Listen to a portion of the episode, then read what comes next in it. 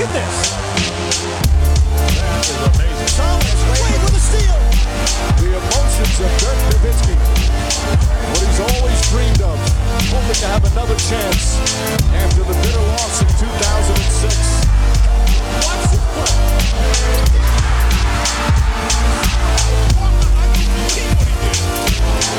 That is amazing. Hallo und willkommen zu Gut Next, dem deutschen Basketball-Podcast im Internet. Mein Name ist André Vogt und ich begrüße euch zur neuen Folge unseres kleinen, aber feinen Basketball-Hörspiels. Heute mit der Rapid Reaction am Dienstag und die wird, wie alles hier, präsentiert von manscaped.com. Das wisst ihr mittlerweile, über anderthalb Jahre sind sie jetzt schon dabei, äh, Manscaped. Ich hoffe, es geht noch weiter. Mal schauen. Vertrag endet Ende März. Von daher, wenn ihr denkt, oh, stimmt, ich wollte schon lange mal was Gutes tun, äh, nicht nur mir selber, sondern eben auch Gut Next und natürlich im Endeffekt auch Manscaped, dann wäre jetzt vielleicht die Zeit mal zu schauen auf manscaped.com. Hey, was kann das Performance Package? Was können denn auch vielleicht die anderen Sachen, die nicht in diesem Package unterwegs sind? Will ich mir einen Lawnmower 4.0 mal zulegen und gucken, ob das das für mich ist?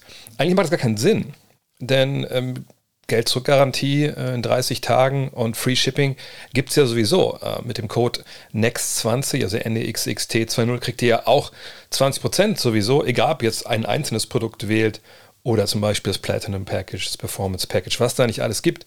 Von daher, mein Rat für euch, holt euch das Package, checkt, ob das was für euch ist, checkt, ob ihr diesen Peak Performance äh, Plan haben wollt. Ne, Peak Hygiene Plan heißt der. Seht ihr mal, nach anderthalb Jahren. Ich weiß es immer noch nicht auswendig, aber ich weiß, dass die Produkte gut sind. Von daher, checkt es doch aus, ihr habt nichts zu verlieren. Selbst wenn ihr sagt, oh, das Package gefällt mir, aber ich will dieses Abo nicht, jederzeit kündbar, gar kein Problem. Dann kriegt ihr eben nicht was, alle drei Monate zwei Sachen zugeschickt eurer Wahl. Von daher, checkt es aus, manscape.com. Und danke manscape.com für die lange Treue. Ich hoffe, es geht weiter. Aber kommen wir zu den News der Woche.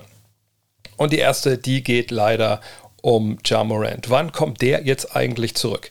Ja, so richtig weiß das niemand. Ähm, zum einen läuft immer noch die Untersuchung der NBA. Wie kam diese Waffe da in diesen Stripclub? Ihr habt wahrscheinlich auch diese Bilder gesehen, die, ja, ich denke mal, das kann man so sagen, ne, von Überwachungskameras kamen aus äh, Shotgun Willies, so hieß ja wohl dieser, ähm, dieses Etablissement äh, dort in Denver oder in Colorado, nein, nur in Colorado, glaube ich, es war Boulder, glaube ich. Egal. Jedenfalls war es in Colorado, er war in einem Stripclub, davon gibt es Bilder. Die New York Post hat die erstanden und äh, vorwärts dazu kommen, wann er wieder Basketball spielen darf.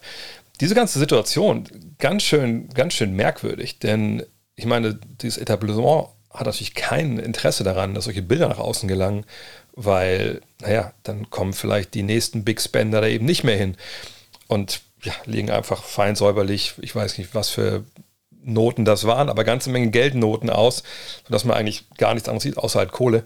Ähm, weil das ist natürlich ein bisschen auch so, ja, eine gewisse Anonymität, die die da den Gästen ähm, garantieren.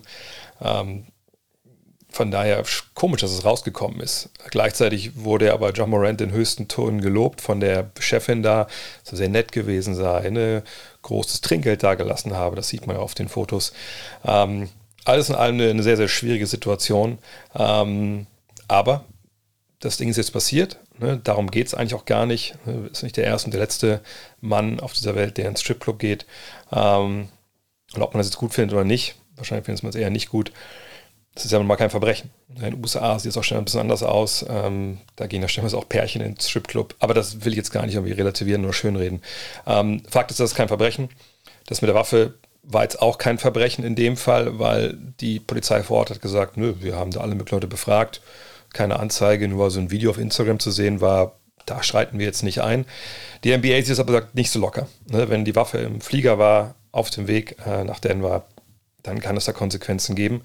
Und Morant selber Erst waren es ja nur so ein paar Spiele, jetzt ist er erstmal indefinitely weg von den Grizzlies, also ist erstmal auf unbestimmte Zeit nicht dabei. Und jetzt äh, wurde bekannt gegeben, er ist in Florida, er hat sich da in ein Beratungsprogramm begeben, um, Zitat, Hilfe zu bekommen und Methoden zu erlernen, die es mir erlauben, besser mit Stress umzugehen, sowie mein allgemeines Wohlbefinden zu steigern.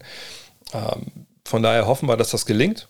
Ne? Also ich denke, da sollte man nicht so zynisch sein und sagen, oh, dem schien es ganz gut zu gehen auf den Bildern, sondern einfach sagen, okay, hoffen wir, dass er diese Probleme, die er wohl hat, äh, in den Griff bekommt und dass er dann auch hoffentlich bald wieder Basketball spielen kann, denn das kommt natürlich jetzt zur Unzeit. Sicherlich ist es nie gut, wenn man so lange von einem Team weg ist, was ja mit um die Conference-Spitze spielt. was die auf die Playoffs vorbereiten will. Aber gerade jetzt, ne, kurz vor den Playoffs, ist es natürlich sehr, sehr, sehr schlecht, dass er da nicht dabei ist. Von daher, im Sinne des Sports, im Sinne des besten Basketballs, den wir sehen wollen, hoffen wir mal, dass Sean Morant vor den Playoffs wieder mit dabei ist. Ben Simmons jedoch, ich denke, die Nets sind ja auch in den Playoffs, den werden wir wohl da nicht sehen. Also da gibt es keine offizielle Erklärung jetzt gerade, aber es ist so, dass es bekannt gegeben wurde in der New York Post, hier darüber berichtet, dass ähm, Ben Simmons während des All-Star-Breaks sich aus seinem linken Knie hat Flüssigkeit entfernen lassen. Das kommt manchmal vor, wenn es Zerschwellungen gibt und dass das nicht zurückgeht schnell genug, dann ne, hilft man ein bisschen nach und zieht das halt raus. Er hat auch so eine, ich muss das mal ablesen, genau, ein thrombozytenreiches Plasma bekommen. Das sagt euch wahrscheinlich erstmal jetzt nichts, aber der amerikanische Begriff äh, Platelet-Rich Plasma, das kennt der eine oder andere vielleicht noch. Genau, das war die Sache, die damals in Düsseldorf gemacht wurde, bei Kobe Bryant, äh, bei Mars Staudemeyer. Das war ja eine Prozedur, eine Behandlung von Dr. Wehling, so hieß der Mann dort in, in Düsseldorf, die lange Zeit oder über ein paar Jahre eben in den USA noch nicht freigegeben war. Das hat nichts mit Doping oder ähnlichem zu tun, sondern es war einfach da nicht freigegeben. Ähm, da nicht den Leuten glauben, die das immer in so eine anrüchige Ecke stellen wollen, so ja, dann fliegt man mal nach Deutschland, dann ist das Knie wieder okay. Yo, it's called medicine. US Colleagues. Egal. Jedenfalls hat er machen lassen. Und da hat man danach gedacht, okay, jetzt kann man das Knie auch wieder ein bisschen stärken. Das linke Knie macht Ärger. Aber als dann dieses Kraftprogramm angegangen wurde, da hat sich der Rücken wieder gemeldet. Und vergangenes Jahr hatte er da einen Bandscheibenvorfall. Naja, wenn man das alles so liest, dann würde ich mich schon sehr wundern, wenn wir dieses Jahr nochmal Ben Simmons für die Brooklyn Nets Basketball spielen sehen. Ähm, und mittlerweile bin ich einfach an dem Punkt, dass ich denke, Alter, hoffen wir einfach, dass der Junge wieder Basketball spielen kann, so wie wir es mal gesehen haben. Ich glaube, wir haben mittlerweile alle so diese, ja, diesen Spieler im Kopf, der irgendwie, irgendwie nie richtig konnte erst, dann nicht richtig wollte. Und ich glaube, bei vielen ist noch so ein bisschen so dieser Restverdacht da, der will ja gar nicht. Aber das würde ich mittlerweile echt alles zur Seite schieben wollen und sagen, hey, das war ein Riesentalent. Der hat auch geile Saisons gespielt, sicherlich mehr defensiv als offensiv, aber auch da hat er Qualitäten. Lass uns dann einfach hoffen, dass er dann vielleicht nächstes Jahr wieder eingreifen kann. Und wenn jetzt das bei den Nets nicht weitergeht, dann woanders. Ähm, hat ja auch noch ein paar Jahre Vertrag, aber hoffen wir einfach, dass er Basketball spielen kann. Also wenn er denn möchte, das ist ja auch so ein Punkt. Äh, aber ich würde mich einfach freuen, wenn wir äh, Ben Simmons wieder auf dem Basketballfeld sehen. Also Herr Hartenstein, den sehen wir gerade auf dem Basketballfeld und der dürfte ziemlich happy sein. Warum? Na, zum einen gewinnen seine Knicks, zum anderen ist er ein großer äh, Teil dieses Erfolgs. Und das hat sich jetzt auch für ihn finanziell gelohnt, denn er hat in seinem Vertrag ein paar Klauseln stehen, genauer gesagt drei. Zum einen musste er 1350 Spiele absolvieren, die Knicks mussten 40 Spiele gewinnen und die Playoffs erreichen. Warum? Für jeden dieser Checkmarks gab es für ihn 350.000 Dollar. So, die ersten beiden, ne, 40 Siege und 1350 Minuten hat er schon erreicht. Von daher gab es 700.000. Herzlichen Glückwunsch. Ne, er verdient ja so knapp 8. Von daher, das ist ja nicht wenig Geld für einen wie ihn, auch wenn das sicherlich brutto ist. Ähm, und jetzt müssen wir mal abwarten, ob es das dritte auch noch wird. Aber ich, ich denke schon, dass die Playoffs erreicht werden. Allerdings steht nicht fest oder man weiß es nicht, ob das jetzt heißt, sie müssen eine Playoff-Serie spielen oder Play-In. Ich denke mal, Playoffs heißt Playoffs, also ne, die letzten acht Teams darunter sein hoffen wir mal auch für sehr hart, dass das funktioniert, denn haben ist besser als brauchen. Das gilt, glaube ich, auch für Geld. Und ich glaube, die Golden State Warriors hätten äh, gern Bob Myers auch in der kommenden Saison als General Manager. Obwohl, naja, Golden State Warriors ist ein sehr dehnbarer Begriff. Das wäre dann ja die ganze Franchise. Und die Spieler, äh, die Coaches, die reden alle glühend über ihren Junior-Chef, sage ich mal. Äh, Monty Poole schreibt das für NBC Sports The Bay Area. Ähm, und er sagt auch, okay, ne, das ist jetzt eine gar nicht so leichte Situation, denn Bob Myers Vertrag läuft am Ende dieser Saison aus. Und natürlich gab es schon Gespräche ne, um eine Weiterverpflichtung, einen Anschlussvertrag, aber man ist da nicht zusammengekommen. Grund ist wohl, wie so oft bei solchen Geschichten, das Geld.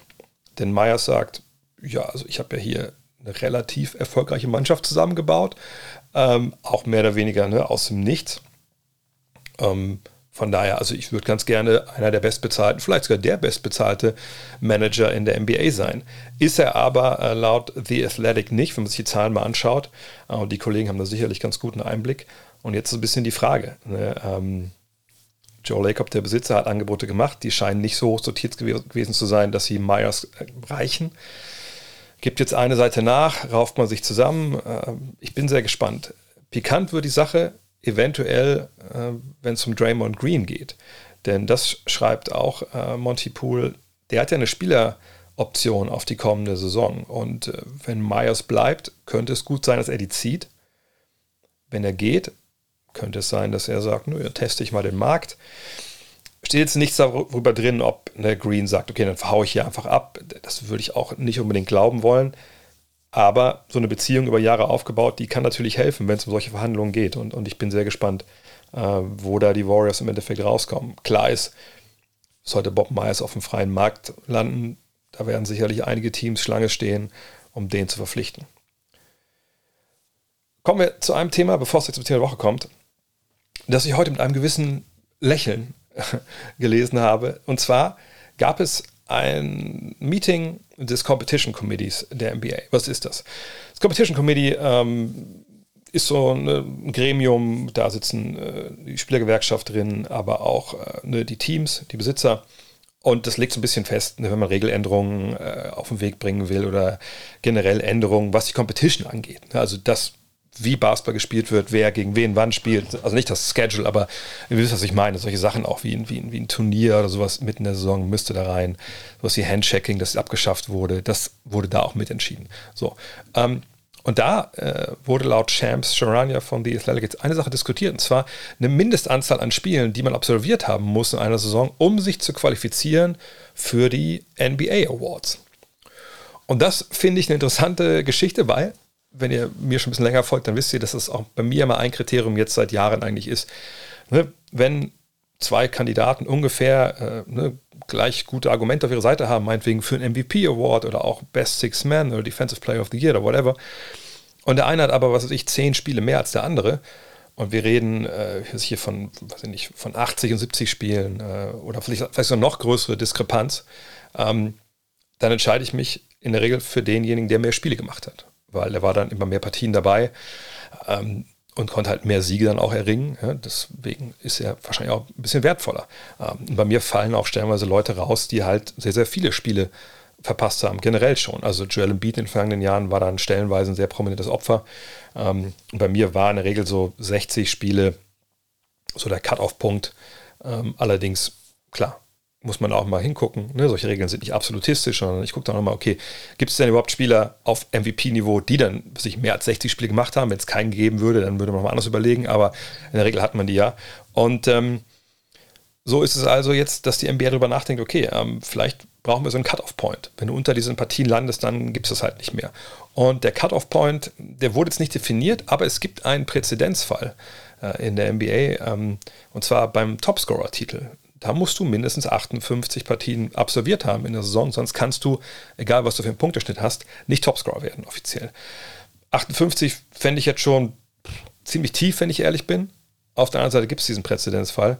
Ähm, das könnte man sich natürlich fragen, also, also, wenn das 58 sind, warum sollte dann beim MVP irgendwie 65 oder 70 stehen? Was ich auch denke, was zu viel ist. Ähm, von daher bin ich gespannt, ob es irgendwie angepasst wird, ist durch die Bank weg, dass man vielleicht mal wirklich sagt 60 oder 65. Das fände ich halt beides eigentlich realistisch, wenn du im Jahr 17 Spiele verpasst.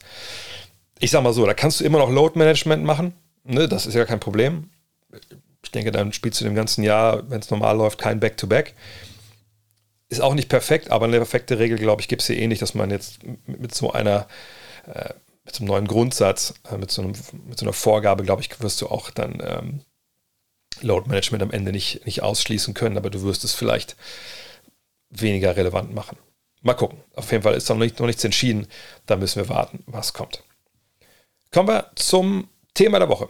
Und diese Woche habe ich mir gedacht, okay, ich mache das, was ich eigentlich super ungern mache, aber ich mache es jetzt einmal und dann ist es vom Tisch und hoffentlich fragt dann auch keiner am diesem Freitag, am nächsten Freitag, übernächsten Freitag.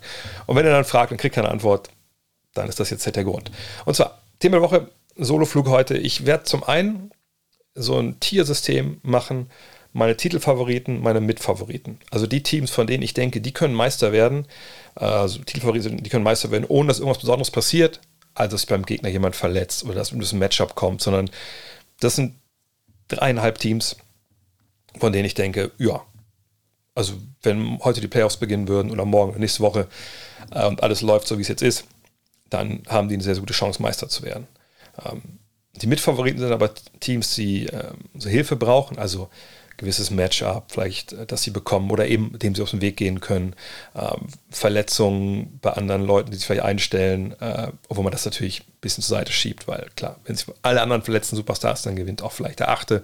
Ne? Ähm, und Teams, die eventuell so einen Schalter umschalten können. Ne? Aber da kommen wir gleich zu. Denn Anfang macht ähm, die große Playoff-Vorschau. Ich dachte mir, jetzt ist vielleicht ein guter Punkt mal zu sagen, okay, wen sehe ich im Endeffekt in den Playoffs und wen sehe ich ähm, auf welchem Platz. Ist das höchst gerade spekulativ? Ja. Und genau deswegen mache ich das ja auch ungern. Aber ich dachte mir, jetzt mache ich es einmal und dann ist die Sache halt durch. Und zwar, und wie gesagt, ich ähm, habe geschaut drauf, ne, wie läuft es bei den Teams derzeit, wie sieht der Restspielplan aus, wo erwarte ich eventuell am Ende, dass man noch mal ein paar Spiele liegen gelassen werden, um sich zu schonen und so. Ähm, da kamen viele Sachen zusammen. Trotzdem, wie gesagt, es ist rein spekulativ ähm, educated Guess, sagen die Amerikaner dazu. Von daher, im Osten. Ich denke, dass die, fangen wir oben an, die Milwaukee Bucks den ersten Rang halten werden und im Endeffekt dann auch als ja, Top-Team im Osten in die Playoffs einziehen. Ich denke, sie werden ja, eventuell sogar den besten Rekord haben, je nachdem, wie es weitergeht. Jetzt ist ja Ante de Kumpo zurück, von daher habe ich da ein gutes Gefühl. An zweiter Stelle die Boston Celtics. Hm, ich glaube, das wird auch ein relativ knappes Rennen noch mit Milwaukee aber Milwaukee, irgendwie habe ich da eher das, das Gefühl, dass, das so dass sie so einen Lauf haben und da jetzt Sachen zusammenkommen. Es mag sein, dass ich auch überbewerte, wie Chris Middleton jetzt zuletzt drauf war, auch gerade vergangene Nacht wieder. Ähm, und dass Antetokounmpo einfach jemand ist, der jetzt auch ein bisschen Pause hatte und jetzt sicherlich mit Dampf auch ne, das Ding nach Hause fahren will, also den ersten Seed-Heimvorteil, weil das auch wirklich sehr wichtig werden kann ne, in dieser Eastern Conference, wo ich drei von den vier Teams vor Ort, von denen ich denke, die dieses Jahr Meister werden können, ohne eine großartige äh, ja, Sachen, die dann nebenbei noch passieren müssen. Dann Boston Platz 2, genau. Ähm, dann Platz 3, aber muss ich sagen, da hatte ich ein bisschen, ja, da war ich mir überlegen. Da war ich, war ich lange überlegen, wie ich das machen soll. Ähm, Philly oder, ähm, oder dann Cleveland. Und dann habe ich bei, bei tankathon.com, da kann man ja mal ganz schön gucken, wie so der, der Restspielplan ist und wie schwer oder wie leicht er ist. Aber wenn man dann sieht, dass ähm, nicht nur Philly den zweitschwersten Spielplan jetzt bis zum Ende hat, ähm, sondern Cleveland hat den leichtesten Spielplan in der Eastern Conference. Und dazu noch die Tatsache, dass ich schon davon ausgehe, dass ähm, Joel Embiid am Ende sicherlich noch mal ein paar Partien rausgenommen wird. Ähm, nicht die letzten drei oder so, aber ne, wie es dann immer so läuft, gerade in Philly muss man ja sehr, sehr bedacht darauf sein, dass Joel Embiid, legitimer MVP-Kandidat, halt in die Playoffs geht und, und da wirklich dann auch, auch fit ist. Wie oft haben wir es in den vergangenen Jahren gehabt, dass er nicht fit war. So, ne? Von daher glaube ich, dass man auch vielleicht eher dann auf äh, Rang 3 verzichtet, wenn es hart auf hart kommt und ihn doch mal rausnimmt. Heißt ja nicht, dass man die Spiele automatisch verliert, aber ne, das ist natürlich schon eine krasse Schwächung. Ähm, auch weil ich denke, dass Philly sicherlich auch genug Swagger hat, zu sagen, hey, ist eigentlich egal, ob wir jetzt in, äh, in der Runde dann gegen Milwaukee oder gegen Boston spielen, ne, in der zweiten Runde dann. Die können wir beide schlagen. Ähm, da haben wir keine Präferenzen. Heimvorteil haben wir eh nicht. Von daher, let's do it. Und ähm, ob man jetzt gegen fünf oder sechs spielt, glaube ich, ist für Philly dann auch nicht großartig von Belang. Ähm, denn auf fünf und sechs, auf fünf habe ich die New York Knicks, auf der sechs habe ich die Miami Heat. Äh, ich denke, die können die auch beide schlagen. Ähm, von daher, und ich glaube auch Cleveland dürfte jetzt nicht Interesse daran haben, jetzt irgendwie gegen einen von beiden unbedingt anzutreten, dass man irgendwie schummelt, dass man unten ein bisschen reinrutscht. Das glaube ich eigentlich auch nicht. Von daher, ne, New York vor Miami. Einfach nur, ich meine, auf der einen Seite jetzt Jimmy Butler, äh, merkt man gerade, ist sehr, sehr angepisst. Ähm, die Situation würde ich auch beobachten, ehrlich gesagt, denn das wäre das erste Mal, dass Jimmy Butler irgendwie ähm, ja, die Liebe zu seiner Franchise verliert, für die er gerade Basketball spielt. Ähm, ich sage nicht, dass es passiert. Ich sage nur, ne, das waren einige Äußerungen auch so, äh, und wir haben ihn ja auch äh, auf eine Florida-Trip gesehen. Ähm, da wirkt er für mich auch nicht immer. Also ich will ja, was ich beschreiben soll. Ich, ich finde es ein bisschen, ich habe, hab da glaube ich Frustration gesehen, so ein bisschen, ja, ein bisschen desillusioniert wirkte er auch das schien alles ein Grind für ihn zu sein. Und er ist natürlich ein Spieler, der immer grindet und immer halt ne, das mit, mit Power und Kraft und so macht. Das ist seine große Qualität und Intensität. Aber hey, wie gesagt, man muss es beobachten. Ich glaube, wenn das ein sehr, sehr frühes Playoff aus auch geben könnte, würde ich mich nicht wundern, wenn er da ein bisschen, äh, bisschen lauter wird. Und dann ist immer die Frage, was dann im Nachklapp passiert. Ähm, und die Knicks sehe ich gerade einfach auf einem absoluten Hoch. Ähm, gut gegen die Clippers, das sah jetzt nicht so richtig gut aus. Das war aber auch das denkbar schlechteste Matchup für sie. Dafür lief es ja gegen die Lakers dann schon wieder besser. Ähm, New York denke ich durchaus, dass der, der fünfte Platz für die ähm, ja, es am Ende werden wird. Brooklyn habe ich nur an sieben. Ähm, Fühle ich mich gar nicht so, so richtig gut mit, ehrlich gesagt.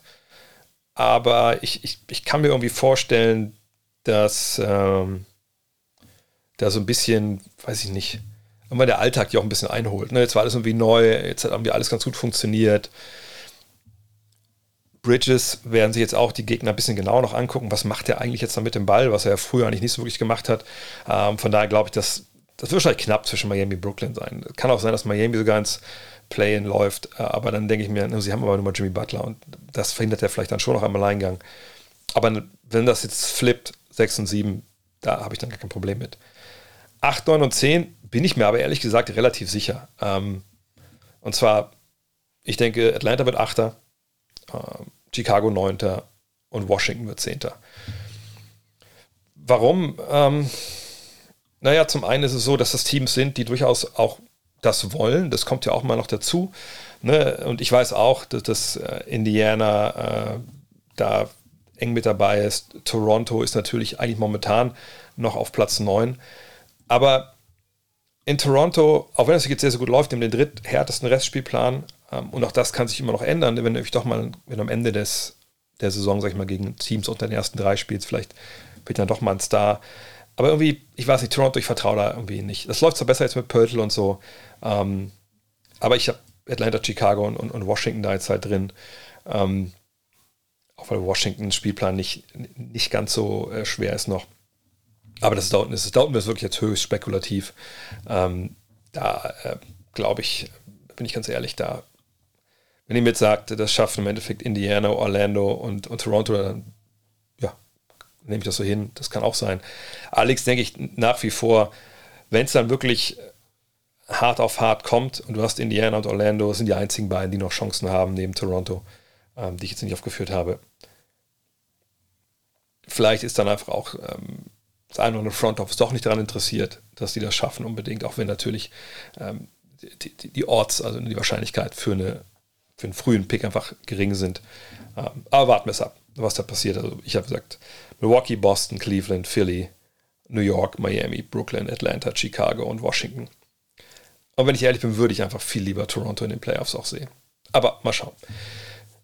Im Westen vor allem, achso, vielleicht müssen wir noch sagen, okay, wenn wir dann gucken jetzt ähm, Brooklyn gegen Atlanta und Chicago gegen Washington, Play-in-Tournament, jetzt werde ich hier vollends zu Nostradamus, was ich eigentlich ja nie sein will, ähm, dann würde ich sagen, Brooklyn schlägt Atlanta, ist damit durch. Äh, ich würde sagen, ich würde sagen, Washington schlägt Chicago äh, und ist damit in der letzten Runde dann. Und dann Washington gegen Atlanta ich glaube, Washington kommt dann in die Playoffs und dann wäre es halt dann Washington gegen Milwaukee, Boston gegen Brooklyn, Cleveland gegen Miami und Philly gegen New York. Wahrscheinlich kommt es ganz anders. Egal, im Westen. Denver, denke ich, ist ein No-Brainer. Die werden da vorne weglaufen. Da mache ich mir gar keine Sorgen, dass die jetzt am Ende nicht irgendwie den, den Top, ähm, Top, äh, den Top-Rang haben werden. Memphis Sacramento ist natürlich eine interessante Diskussion. Ähm, aber Memphis macht das ja halbwegs gut, auch ohne Jump Morant, über den wir gerade schon gesprochen haben. Ähm, ich glaube, die packen das auch. Die haben auch, wenn man jetzt mal anschaut, äh, den Westen, haben den zweitleichtesten Spielplan hinter den Lakers. Der ist noch leichter. Ähm, von daher sehe ich Memphis an zwei. Ich sehe aber Sacramento ehrlich gesagt an drei. Also ich vertraue Golden State und Phoenix nicht genug, dass sie da jetzt an Sacramento vorbeigehen, auch weil Sacramento sich einfach auch keine Blöße gibt in dem Sinne. Ähm, Golden State hat nun mal diese Auswärtsschwäche. Das denke ich mal, werden sie nicht unbedingt bis zum Ende der Saison nachhaltig abschalten, abschalten können, aber ich denke, dass sie natürlich ähm, das Zeug haben, nochmal einen Run hinzulegen. Äh, und Phoenix, jetzt mal gucken, wann Kevin Durant zurückkommt. Also ich würde fast vermuten, dass es noch eine Woche oder zwei länger dauert, als man eigentlich jetzt gesagt hat. Und dann wird es halt schon auch ein bisschen knapp mit äh, mit Heimvorteil. Ähm, deswegen, ich würde Golden State auf 4 setzen momentan und Phoenix an 5. Und das wäre natürlich auch eine Serie, auf die wir uns einfach wahnsinnig freuen können, sind wir mal ehrlich. Ähm, Phoenix hat allerdings den zweitschwersten Restspielplan. Äh, von daher, ich würde es mir auch nicht wundern, wenn die noch von Teams dahinter kassiert werden. Ähm, an sechs habe ich derzeit die Clippers. Ähm, an sieben die Lakers, an acht Dallas. Die drei packe ich mal direkt zusammen hier. Auch das, das ist halt so super eng da. Dallas hat einen relativ den leichtesten Restspielplan, sagt die Lakers, den, den, den leichtesten und die Clippers sind so ein bisschen mittendrin.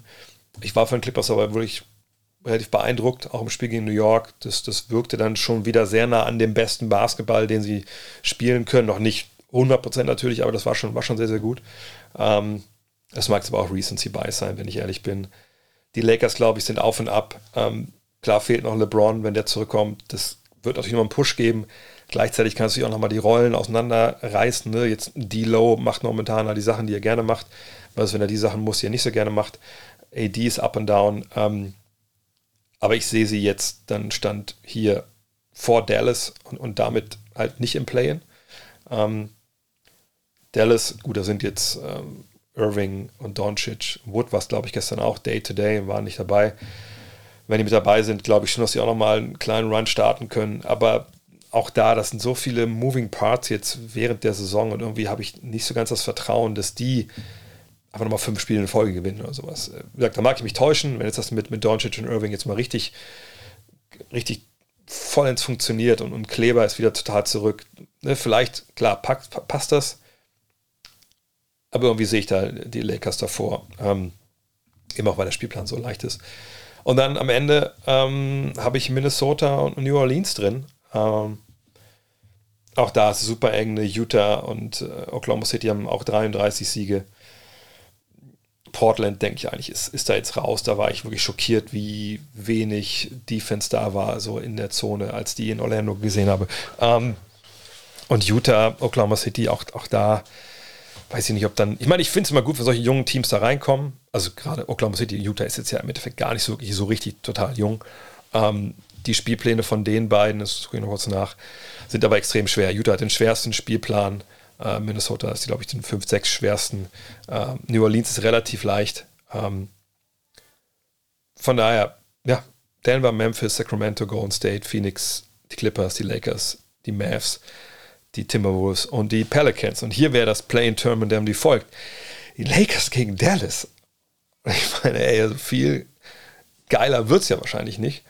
Ähm, boah, das, das wäre wirklich ein Spiel, also da muss man wirklich auch für aufstehen, glaube ich. Das kann man nicht, nicht real life gucken. Ähm, also ich würde sagen, die Lakers gewinnen das sogar. Ähm, einfach, weil sie in verschiedensten Ecken angreifen können, aber genug Verteidiger jetzt haben für, für Irving und, und Doncic. Aber es wird sicherlich ein knappes Game. Ähm, ja, aber die Lakers dann durch an Nummer 7. Minnesota gegen New Orleans. Ähm, Carl Anthony Towns kommt zurück. Das ist sicherlich auch nochmal eine, Stärkung irgendwo. Gleichzeitig denke ich, dass es defensiv nochmal die Mannschaft ein bisschen durcheinander wirbelt und nicht zum Positiven. Ah, ich denke aber nicht, dass wir Zion Williamson dieses Jahr nochmal sehen. Ähm, das kann ich mir einfach nicht vorstellen. Also, ich denke, also für mich jetzt momentan der, die realistische Timeline bei Zion Williamson, und das ist auch einfach nur Spekulation jetzt, aber nach all dem, was wir über ihn wissen, jetzt seit er in NBA ist. Ich denke, klar, er versucht jetzt ranzukommen, nochmal, ne, er hat es ja gesagt, er hat diesen Oberschenkel nochmal verletzt gehabt bei, bei der Reha. Aber wenn es jetzt noch, sagen wir, es dauert noch zehn Tage oder so, was ich jetzt nicht unbedingt unwahrscheinlich finde, da kommt irgendwann der Punkt, wo man sagt, okay, das muss jetzt aber auch nicht sein. Oder es kommt der Punkt, wo man sagt, okay, du kommst sogar mit einer Minute Restriction. Und dann guckt man da ganz genau drauf. Und dann ist man ja ruckzuck auch im, im April und dann zu sagen, okay, jetzt bist du Full Go in einem, äh, in, in einem Play-In, ah, da fehlt mir einfach das Vertrauen in den Körper von Zion Williamson und der Rest. Von Julins natürlich kein, ist keine Laufkundschaft, aber mit CJ McCallum hast du immer einen defensiv angreifbaren Spieler, gerade in so einer Partie. Von daher, ich würde fast sogar sagen, Minnesota gewinnt es dann, ähm, wo das super, super knapp ist. Und dann Minnesota gegen Dallas. Im Zweifel ist es auch egal, weil Dallas würde Minnesota schlagen. So, und dann ist man halt Denver gegen Dallas, Memphis gegen die Lakers, Sacramento gegen die Clippers und Golden State gegen Phoenix. Ähm, Also nichts gegen die Playoff in der Eastern Conference, aber das wären halt Serien. Also angefangen von den Play-in Lakers gegen, gegen Mavs. Das wäre einfach wahnsinnig interessant. Also ich wüsste gar nicht. Also da gibt es eigentlich keine Serie, wo ich sagen würde, da schalte ich jetzt nicht ein. Weil selbst Sacramento gegen die Clippers ist, ist wahnsinnig interessant. Memphis mit oder ohne ähm, John Morant ist, ist super interessant gegen die Lakers natürlich auch. Von daher freuen wir uns drauf. Aber wer sind jetzt meine Titelfavoriten und wer sind die Mitfavoriten? Auch da fange ich vorne an. Wie gesagt, Titelfavoriten, die Teams, wo ich sage, hey, wenn ihr mir heute sagt, die werden Meister, dann frage ich nicht, wie ist das denn passiert? Sondern sage ich mir, okay, ja, kann ich mir vorstellen, da gibt es Cases, die man machen kann, ohne dass man total hier äh, das Gehirn sich verbiegen muss. Ähm, und die drei Teams sind, es gibt ein Team im Westen, das Denver, und es gibt drei Teams im Osten, das Milwaukee, Boston und Philly. Heute Abend im äh, Fragenstream, äh, ich sage live auf, auf twitch.tv slash André Vogt, äh, presented by Tissot, äh, werde ich äh, auch Denver mal die Defense angucken. Zuletzt die Niederlage gegen die Brooklyn Nets habe ich mir rausgesucht, weil da kann man ganz schön ein paar Prinzipien sehen, die sie jetzt in der regulären Saison haben und kann auch eventuell Schlüsse ziehen drauf, wie sie das dann in den Playoffs machen. Ähm, ansonsten aber muss ich sagen, im Westen, um vielleicht mal kurz durchzugehen, warum ich die Probleme sehe bei anderen Teams, die ähm, sich nicht auf Titelfavoritenstatus äh, heben. Obwohl, das kann ich gleich noch machen. Das mache ich gleich, wenn ich die Mitfavoriten bespreche.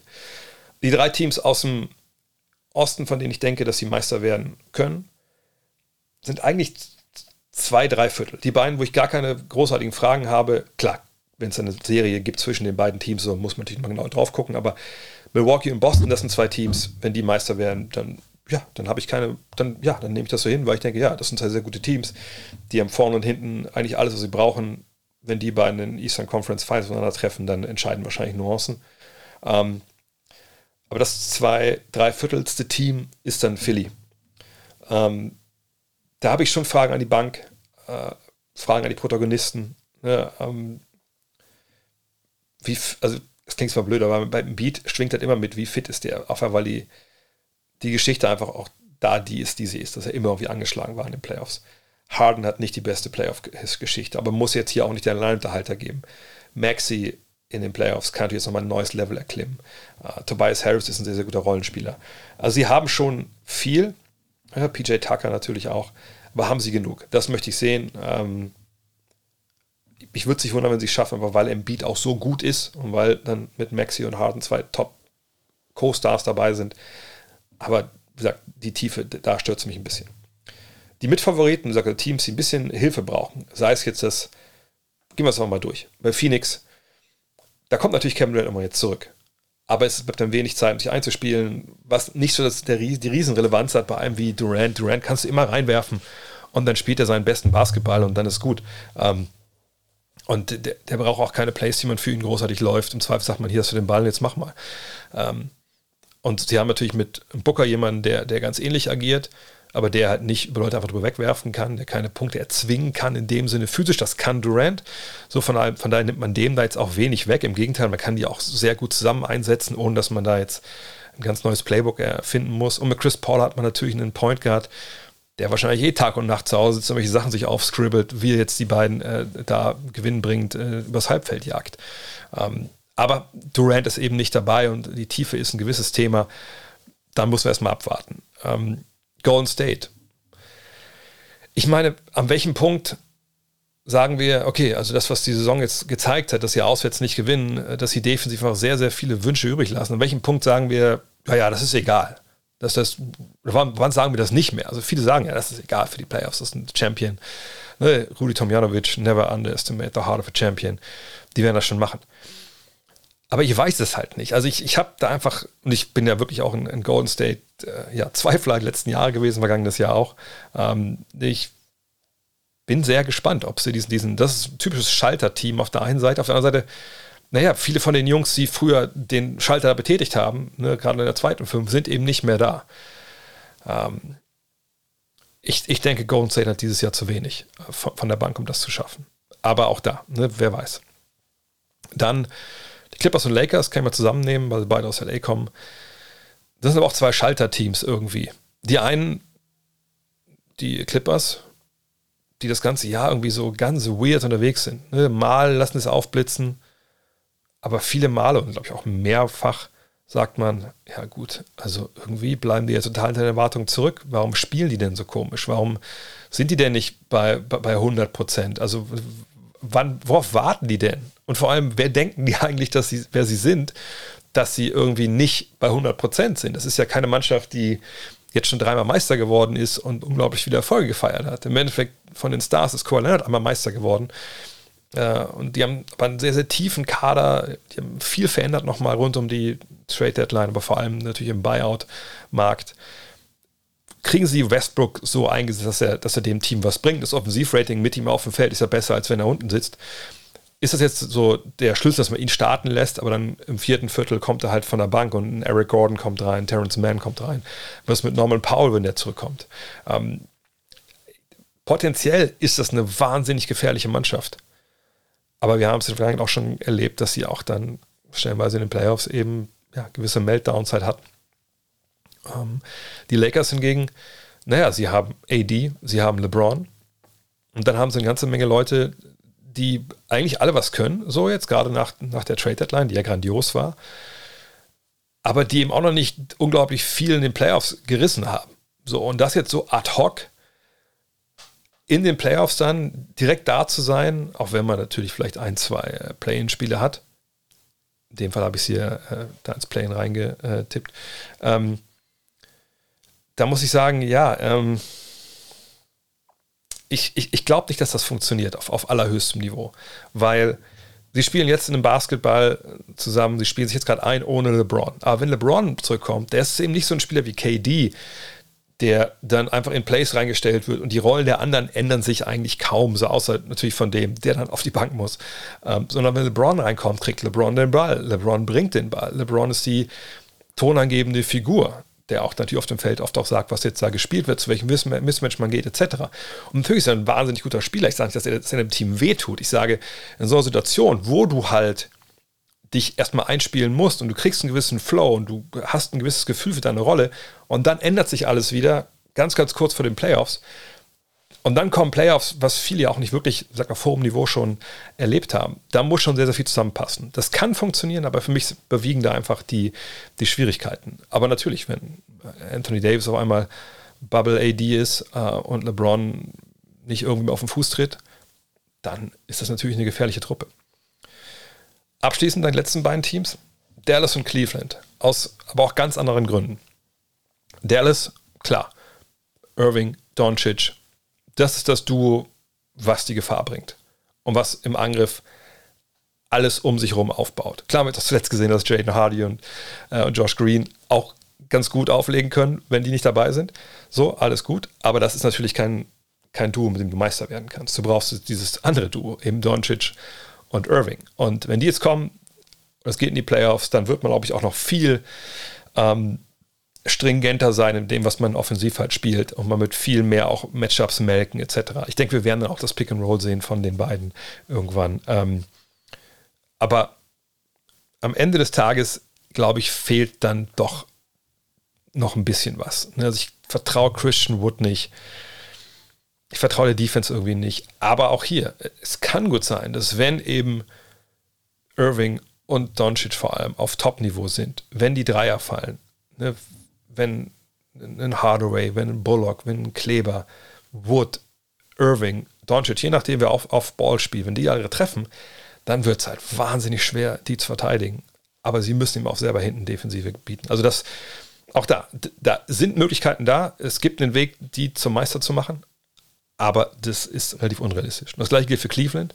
Aber Cleveland, die kommen natürlich jetzt doch mehr über das Kollektiv. Natürlich ist da Donovan Mitchell der Star. Das ist der Typ, der einfach auch Punkte auflegen kann. Äh, ja, also da reden wir ja davon, dass er eigentlich in jedem Playoff-Spiel dir 40 geben kann. Ähm, und sie haben natürlich auch die Big Man mit Allen und mit Mobley. Es ist eine tiefe Mannschaft. Auf der 3 gibt es dieses gewisse Loch, okay, aber ich glaube, es wird in den Playoffs dann eher noch zu vernachlässigen sein.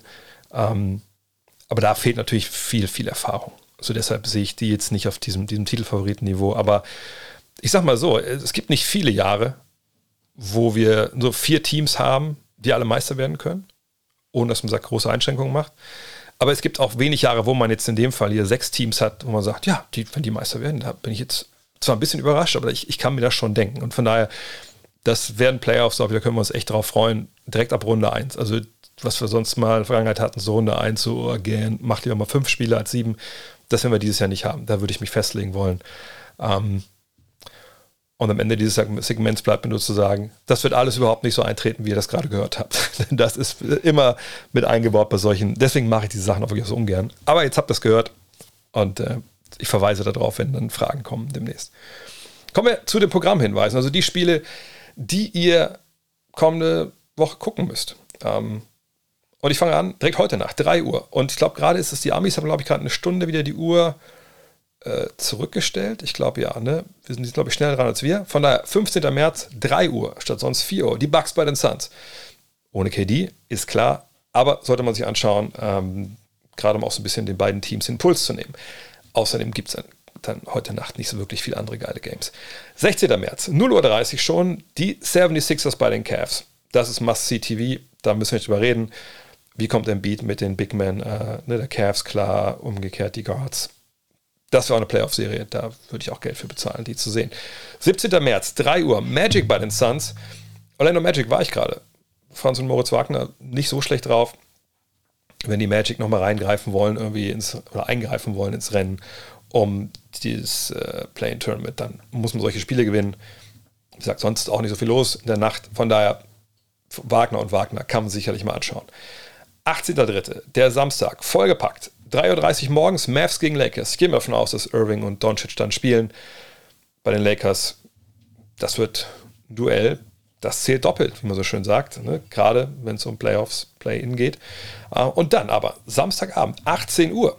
Das ist eine annehmbare Zeit. Die Nuggets bei den Knicks. Da können wir uns alle drauf freuen.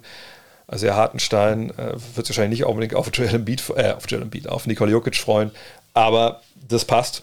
Ähm, ne, das wird, wird ein geiles Spiel. Und dann um 20 Uhr die Magic bei den Clippers. Ähm, ganz interessant, ich hatte, als ich in Orlando war, hatte, äh, wurde ich dem Chiefs, Chief Marketing äh, and, and, Sales Officer, oder ich weiß nicht, wie der Titel war, aber dem Chef quasi vom Marketing in der Orlando Magic vorgestellt, der gefragt hat, hey, wir wollen den deutschen Markt ein bisschen mehr machen. Hast du ein paar Ideen? Was denkst du? Und ich habe gesagt, zwei Sachen natürlich wichtig. zum einen äh, mal am Wochenende ein bisschen früher spielen, so, ne? Eine Matinee mal einbauen für euch, das ist für den europäischen Markt immer gut. Äh, und zum anderen vielleicht gegen Alba Berlin mal spielen. Und äh, ja, ich würde nicht sagen, er hat das jetzt direkt umgesetzt, das natürlich nicht, aber 20 Uhr Orlando Magic gegen die LA Clippers, das lohnt sich auf jeden Fall. Auch mal zu sehen, wie kommt Franz Wagner mit diesen ganzen ja, hartgesottenen Flügelverteidigern äh, der Clippers klar. Und dann am Sonntag, auch da, jetzt, wie gesagt, Football ist vorbei, jetzt meinst die NBA gut mit uns Europäern. 20.30 Uhr 30, Nuggets gegen Nets. Bei den Nets Back-to-Back -back für die Nuggets. Hm, hoffen wir mal, dass dann auch Jokic spielt. Ich werde jedenfalls spielen. Ich kommentiere das Ganze. Von daher, wenn ihr darauf freut, das würde mich dann freuen. Wenn ihr dabei seid, natürlich auch. Aber wenn ihr sagt, nee, 20.30 Uhr ist für mich geblockt für Suns at Thunder, kann ich das auch irgendwo verstehen. Ja? Gerade die Thunder ja eine sehr interessante Mannschaft. Oder wenn ihr sagt, ich gucke eine halbe Stunde zu bei Nuggets gegen Nets, aber dann kommen meine Hawks oder meine Spurs, weil die spielen dann gegeneinander, natürlich, auch da kann ich das nachvollziehen. Ähm, um 23 Uhr dann, so als Betthupfer, gibt es die Heat bei den Pistons. Ja, müsst ihr selber wissen, wie früh ihr am Montag raus müsst. Und dann am 20. März um 1 Uhr morgens die Raptors bei den Bucks. Ich denke, das lohnt sich auch. Ähm, wie gesagt, den Bucks jetzt gerade, da muss man drauf gucken, ne? weil ich habe das Gefühl, dass die jetzt gerade diesen, diesen Lauf kriegen, dass sie jetzt diese, in diese Zone kommen, wo sie wirklich brandgefährlich werden abschließend, Google des Tages. Und ich habe extra nochmal geguckt, ich konnte mir gar nicht vorstellen, dass ich das noch nicht an euch weitergereicht hatte. Aber Twitter-Account namens NBA University ist NBA underscore, also hier Unterstrich, heißt das so? Ich glaube schon. Der Strich, der unten ist. NBA unterstrich University. Richtig gute Jungs. Ähm, ne, sammeln auch viel von so anderen Creatoren, reposten das, äh, visualisieren, äh, nicht nur irgendwelche Advanced Stats, wo man denkt, okay, also ich weiß jetzt nicht, was das bedeutet, sondern ne, nehmen auch, packen viele Sachen in Kontext. Heute war zum Beispiel dann da, wie sich Offensivrating oder Defensivrating bei Teams entwickelt hat seit dem All-Star-Break. Ne, und das sind echt immer coole Nuggets dabei, die haben auch auf Sachen stoßen, und man denkt, ah, okay, da muss ich mal ein bisschen genauer drauf gucken. Von daher NBA-University bei Twitter also at NBA-University bei Twitter. Das kann ich empfehlen. Ja, von daher, das war es heute für Rapid Reaction. Heute Abend Ab 19.30 Uhr gibt es den NBA Live Fragen Stream, präsentiert bei Tissot bei twitch.tv slash André Vogt. Und ein besonderer Gruß raus an alle, die gerade heute hier auf YouTube zugeschaut haben, weil ich habe es gesehen, bei YouTube kann man Podcasts hochladen. Ähm, deswegen habe ich heute auch mal die Kamera mitlaufen lassen. Ich weiß nicht, ob das so eine richtig gute Idee war, aber mein Gott, ich lade es einfach hoch. Die fünf Minuten habe ich dann auch noch. Äh, von daher, wenn ihr da geschaut habt, könnt ihr euch gerne hier abonnieren und äh, die Glocke und was, was man nicht alles immer sagt, wenn man das hier richtig gut macht. Ich bin aber noch relativ neu bei YouTube. Von daher, vielen Dank fürs Zuhören. Und ähm, ach genau, eine Sache noch alle Abonnenten vom. Jetzt kann ich es sogar zeigen, weil ihr mich sehen könnt. Und ihr seht auch, wie rumpelig die Bude gerade hier aussieht hinter mir. Das ist The Dark Issue. Ja, die fünfte Ausgabe äh, unseres Magazins. Und ähm, ja, die wird jetzt, ich glaube, morgen verschickt, übermorgen verschickt und dann je nach Post, äh, ja, ist sie dann hoffentlich Ende der Woche bei euch oder nächste Woche. Darauf könnt ihr euch freuen. Wenn ihr es noch nicht habt, bestellt das Ganze. gutnextmag.de und da im Shop. In diesem Sinne, Haut rein. Ciao. Hello. Look at this. That is amazing. Thomas Wade with a steal. The emotions of Dirk Nowitzki. What he's always dreamed of. Hoping to have another chance after the bitter loss in 2006. Watch this play.